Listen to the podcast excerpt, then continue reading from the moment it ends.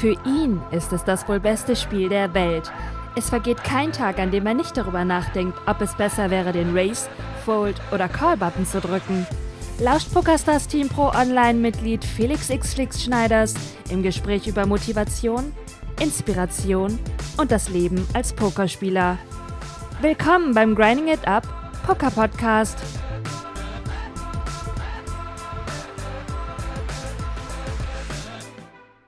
So, liebe Pokerfreunde, jetzt geht's weiter mit einer neuen Folge des Grinding It Up Poker Podcasts. Hier ist der Flix. Hallo und herzlich willkommen. Ich bin wieder zurück von meinem TwitchCon-Trip, deswegen erstmal große Entschuldigung, weil es letzte Woche keinen Podcast gab. Sowohl Nessie wie auch ich waren unterwegs nach Long Beach. Wir waren auf der TwitchCon. Das ist eine riesengroße Messe. Stellt euch einfach die Gamescom noch ein bisschen größer vor für Twitch-Partner, für Twitch-Fans und für Gaming-Fans generell, für Aussteller, für Gamer, für Sponsoren, für Twitch-Partner von den Twitch-Leuten gemacht. Mit vielen Vorträgen darüber, was es Neues demnächst auf Twitch geben wird. Das ist ja für mich besonders relevant, weil ich eben meine Hauptaktivität auf meinem Stream auf Grinding It Up TV habe. Falls ihr den noch nicht kennt, checkt ihn unbedingt mal aus. Ich gehe im Moment immer wieder täglich live. Ähm, in dieser Folge des Grinding Up Poker Podcasts arbeite ich noch ein kleines Thema auf, was ich übrig hatte aus einer letzten Trainingssession mit meinen Subs auf Grinding Up TV. Die machen wir auch jeden Tag. Und da kam wieder eine sehr schöne Diskussion mit dem Markus von meinen Subscribern, The Masurk, zustande. Wir haben gesprochen über das Thema Multiway-Pötte und diese Konzeption des kleinen Andrückens oder dieses Bet-Sizing, was heutzutage verwendet wird, gerade in Cash-Games oder auch im Turnierpoker natürlich neuerdings, die kleinen Bet-Sizes, ein Drittel Pot, ein Viertel Pot auf dem Flop. Was haben sie zu bedeuten? Wann sollte man sie anwenden? Und vor allen Dingen, wann sollte man sie nicht anwenden? Wann wäre man besser aufgestellt, wenn man größer bettet? Das Wichtigste dabei ist allerdings in meinen Augen, dass man immer eine klare Vorstellung davon hat, auf welcher Handrange der Gegner gerade wirklich sitzt. Wie hat man das durch die vorherigen Bet Sizes und die vorherigen Aktionen irgendwie schon eingegrenzt? Wie hat man die gegnerische Handrange manipuliert? Und gerade Einsteigern oder Leuten mit weniger Erfahrung fällt das natürlich schwer. Und deswegen ist man oft am Anfang mit größeren Bet Sizes besser bedient, weil die oft ehrlichere Reaktionen oder klarere Abgrenzungen hervorrufen. Das bedeutet, der Gegner wird meistens weiterspielen mit einer Handrange, die man besser einschätzen kann. Wenn man noch nicht so viel Erfahrung hat in den einzelnen Spots, noch nicht so genau weiß, in welchen Spots fängt der Gegner jetzt an zu bluffen, in welchen Spots schmeißt er jetzt seine schwächeren Draws oder seine schwachen Hände weg und so weiter und so fort. Genau auf diese Punkte und auf noch viel mehr sind wir in diesem Podcast-Segment eingegangen und besonders auch Bezug genommen haben wir auf Multiway-Pot-Dynamiken, weil ich glaube, dass da auch oft noch ein Knackpunkt liegt. Viele unterscheiden nicht zwischen Heads-Up und Multiway-Pötten, denn in Multiway-Pötten sind die Handranges schon von vornherein ganz anders aufgestellt, je nach Zusammensetzung der Spielertypen und der Positionen. Zum Beispiel der erste Caller hat immer die stärkere Hand und der zweite oder dritte Caller hat meistens die weitere Handrange, die schwächere Hand, kann aber auch natürlich viele komische, krumme Sachen produzieren und oft auch mal irgendwelche unerwarteten zwei Paar-Kombinationen floppen. Gerade wenn zum Beispiel der Big Blind einfach mal ein Called auffüllt im Big Blind ähm, und in Multiway-Pötten die Action abschließt, kann er auch mal auf Board-Situationen wie zum Beispiel, weiß ich nicht, Dame 7, 6 oder sowas mit Dame 6 oder Dame 7 suited gecallt haben und dadurch zwei Paar gemacht haben, die ein Spieler in erster Position, zweiter Position oder auch im Button oft nicht haben kann, weil die meisten Leute Dame 6, Dame 7 suited gegen den Race einfach wegschmeißen. Gut, ich will noch gar nicht zu weit ausholen. Ihr hört euch einfach das Ganze an und ich hoffe, es bringt euch weiter. Viel Spaß jetzt bei der Diskussion um das Thema Multiway-Pötte. Unter anderem wird auch nochmal darüber gesprochen, wie man Ass König spielt und wie man es nicht spielen sollte, wann man es überspielt, wann man es unterspielt. Ist, glaube ich, auch interessant für viele von euch und gerade die Einsteiger, die irgendwie immer denken, ja, mein Ass König, da habe ich immer noch so Probleme mit. Und ganz wichtiges Thema eben, Bet-Sizing. Jetzt geht's los. Viel Spaß dabei. Also wie man sieht, hast du jetzt aus dem Spot mehr Geld rausgeholt, was sehr nice ist, Vitrix. Und ähm, der Read war gut. Also er repräsentiert im Endeffekt halt einen, einen kompletten, kompletten äh, Bluff oder halt einen Flush oder die wenigen Kombinationen Sets oder Full Houses. Und du hast den Bluff gut aufgedeckt. Aber es ist natürlich eine schwere Entscheidung. Und deswegen hast du ja auch gepostet. Und solche schweren Entscheidungen würde ich dann eher ohne Reads versuchen, durch größeres Bet-Sizing erstmal gegenzusteuern. Also hier ist, glaube ich, mehr wert oder hier ist dir oft besser geholfen, wenn du auf dem Flop oder auf dem Turn den Pot mitnimmst, auch mit einer größeren Bet, äh, als wenn du dich selber dann in solche Spots quasi, du fragst ja quasi nach den Spots. Ne? Du fragst ja quasi danach, dass er dich irgendwo raced, weil sieht man ja am Bet-Sizing einfach. Das ist halt immer dieses. Ich mag klein andrücken, verstehe mich nicht falsch. Klein andrücken ist geil. Aber irgendwann muss man auch mit einem kleinen Andrücken aufhören und einfach mal sagen, hier, ich hab, ich hab was.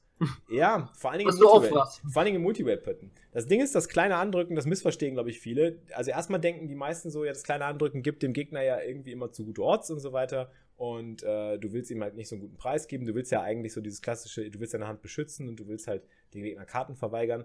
Das ist eine gute Möglichkeit, äh, Heads-Up-Poker zu spielen mit kleinen Andrücken, weil im Heads-Up ist es halt sehr unwahrscheinlich, dass der Gegner genau die eine Hand-Kombo hat, vor der du dann Angst haben musst. Also den Flush-Draw oder den Gutshot mhm. oder was auch immer. Der hat halt eine weite Range meistens, wenn du Heads-Up spielst noch. Und deswegen drückst du klein an. Wenn du gegen zwei Leute unterwegs bist und dann anfängst zu ballern, werden die Ranges schon wesentlich tighter. Und dann haben die gar nicht mehr so oft diese Quatschhände, mit denen die da irgendwelche Bluffs starten können. Jetzt hat der halt mit Ass 9 hier in Karo den Bluff gezockt. Und du hast es ja quasi ja, induziert, ne? Du hast es halt provoziert. Aber nur Call. Wenn der Gegner es hat, dann haben wir nur noch 600 Left. Äh, 600 Left sind aber 600 Left, finde ich. Also das macht schon einen großen Unterschied. Wir haben ja im Endeffekt nur einen Bluffcatcher.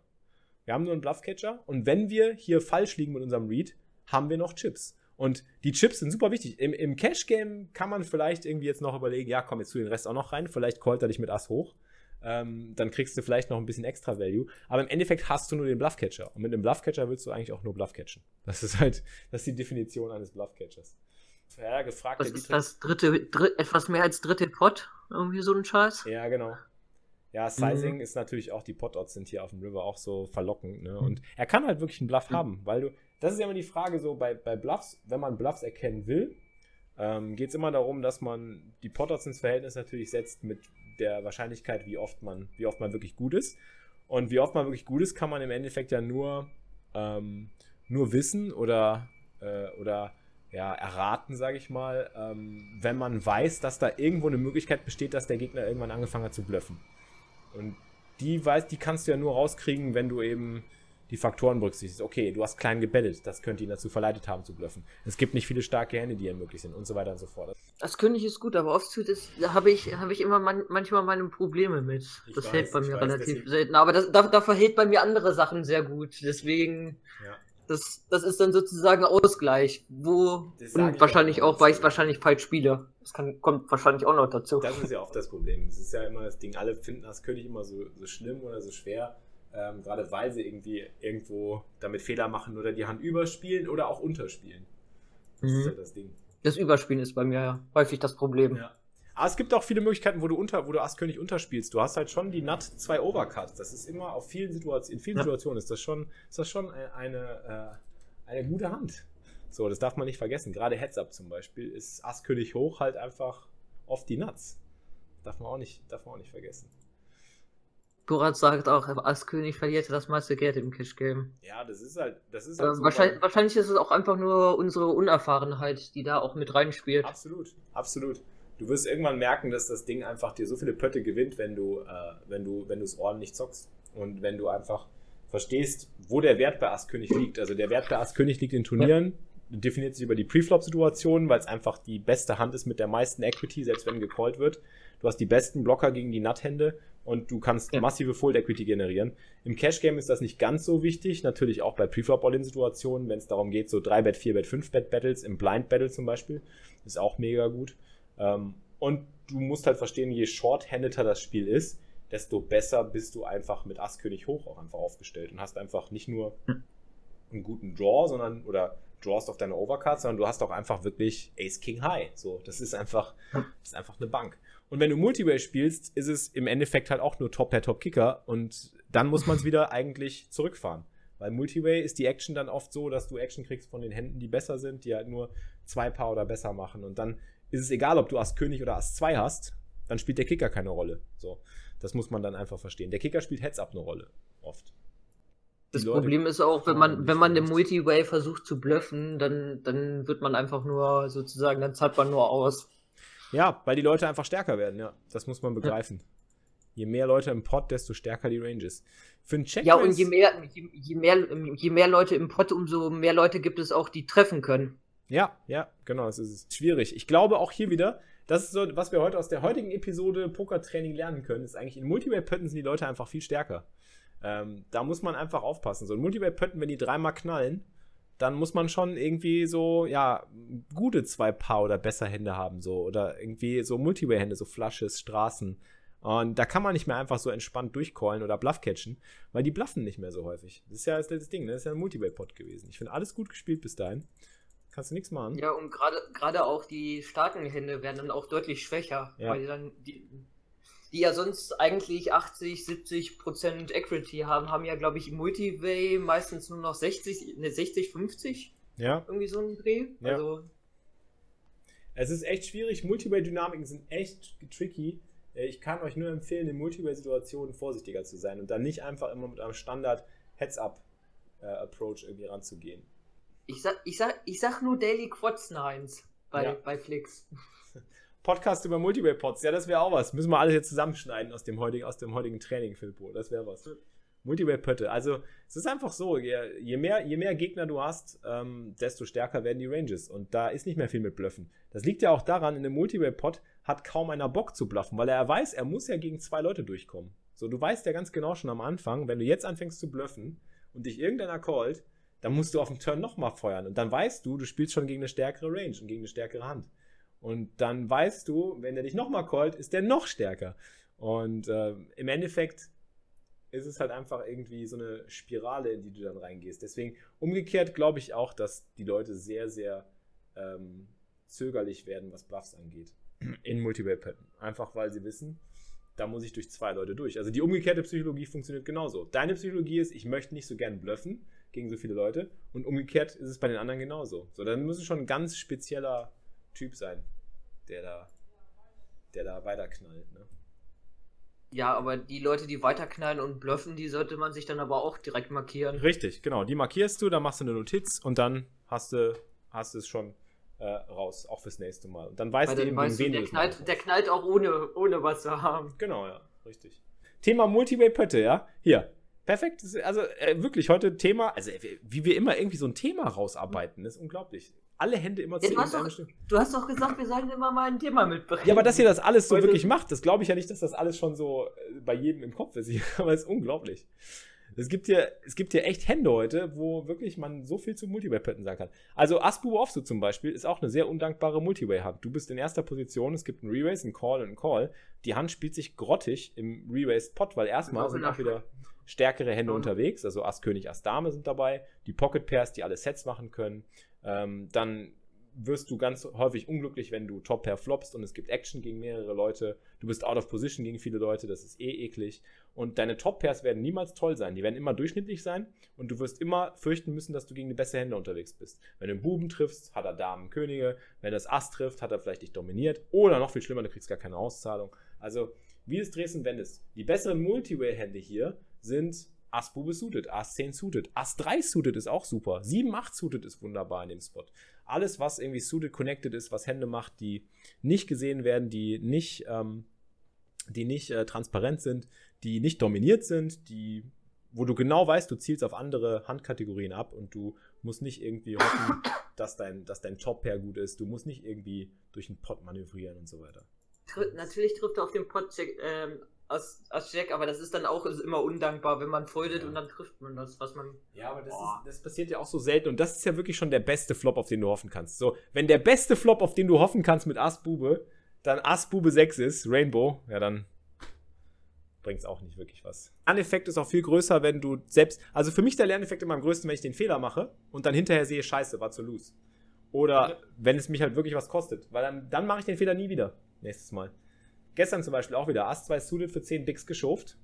War wieder falsch, UTG. Ja, das mach ich nicht mehr. Das war es. Aus jetzt. Aus dem Maus. Suited Asse, ich bin vom Cash Game her getrimmt darauf, dass Suited Asse einfach die Nuts sind. Und das sind halt einfach auch die Nuts, aber in UTG ist es kein profitabler Chip. Suited Asse? Suited Asse sind einfach gut. Ass, Ass, Suited, ja. Suited, ja. Am, am liebsten Ass in Herz, Ass in Herz. Wir hatten ja auch schon, du hast fünf Asse, drei Buben. Ähm, Filpo, Filpo ähm, was ich feststelle ist, die, die Sizings, die du verwendest, sind immer noch zu groß, glaube ich. Ich würde hier kleiner sizen. Du brauchst keine Hälfte Pot anzusetzen auf dem Board. Du blockst Flush Draws, Gut Shots und so weiter. Ähm, ich würde hier wesentlich kleiner betten. Ich würde so 28 Cent oder maximal 32 Cent setzen. Der Check raced jetzt und das ist sehr eklig. Der hatte ich hier gecold call. Das sieht sehr stark aus. Wir haben die Karo Dame. Ähm, er könnte einen Draw haben, aber wir blocken viele Draws. Deswegen weiß ich nicht genau, ob wir jetzt hier weiterspielen wollen. Ich finde es immer sehr eklig, weil das Problem ist, wenn du, wenn du kleiner gesetzt hättest und er dann gecheckraced hätte, hätte ich auch gesagt, na, vielleicht ist da doch noch eine etwas weitere Range. Das ist der Vorteil. Wenn du kleiner setzt, kriegst du die Leute dazu, auch mal mit loseren Ranges irgendeinen Quatsch zu machen. Wenn du größer setzt, machst du sie stärker. Da haben wir auch gerade drüber gesprochen. Wieder Multiwave-Pot, ne? Multiwave-Pot-Dynamik. Je größer du in Multiwave-Potten setzt, desto stärker machst du die Leute. Und deswegen willst du eigentlich in Multiwave-Potten besonders das Sizing runterdrosseln. Also zum Beispiel in, in Squeezed-Pots ist es oft schon heute im Cash-Game ganz gang und gäbe, dass Leute nur noch ein Viertel Pot anspielen. Und das macht auch Sinn. Also in, in Squeezed-Spots, in, in Squeezed Post-Flop-Pötten, in 3- oder 4-Bett-Pötten es ist echt mhm. gut, damit so kleinen Wettsizings zu arbeiten, weil der Pot eh schon so groß ist. Und ansonsten kriegst du die Leute heutzutage nicht mehr dazu, dir Action zu geben mit schlechteren Händen, weil wenn du in einem Squeezed-Pot irgendwie von einem Dollar oder so, wenn du da direkt 80 Cent oder 70 Cent oder auch 50 Cent schon reinknallst, sieht jeder, oh, der ist wahrscheinlich committed. Da bleibt mir nicht mehr viel übrig, deswegen äh, muss ich jetzt folden, mein Second Pair oder muss folden, mein Gutshot. Oder äh, wenn du aber dann nur so 24, 25, 28 Cent anspielst, denkt er sich, ah, vielleicht blufft er ja und ich stelle es einfach mal rein. Oder ich call mal, ich gucke mir noch eine Karte an. Oder ich mache auf dem River Quatsch. Ach, ja, und du brauchst ja, du brauchst ja auch keine Angst haben, dass nicht genug in den Pot rein ist, weil ja schon so viel im Pot drin ist. Das ist es. Das ist es. Du kriegst es so oder so rein. Absolut. Ja. Das ist der, einer der wichtigsten Punkte auch, der dazu kommt.